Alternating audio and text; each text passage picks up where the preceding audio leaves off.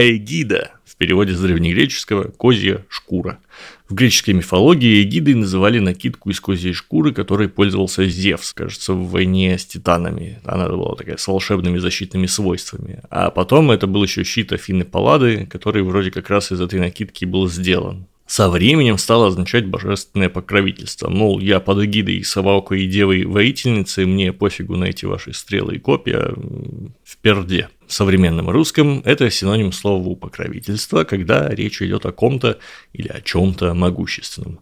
Например, договор был заключен под эгидой ООН. Вообще говоря, есть ощущение, что прям в нынешнем нынешнем русском, кроме как сон, это слово нигде не используют. Напишите мне по ссылке в описании подкаста, если знаете другие примеры.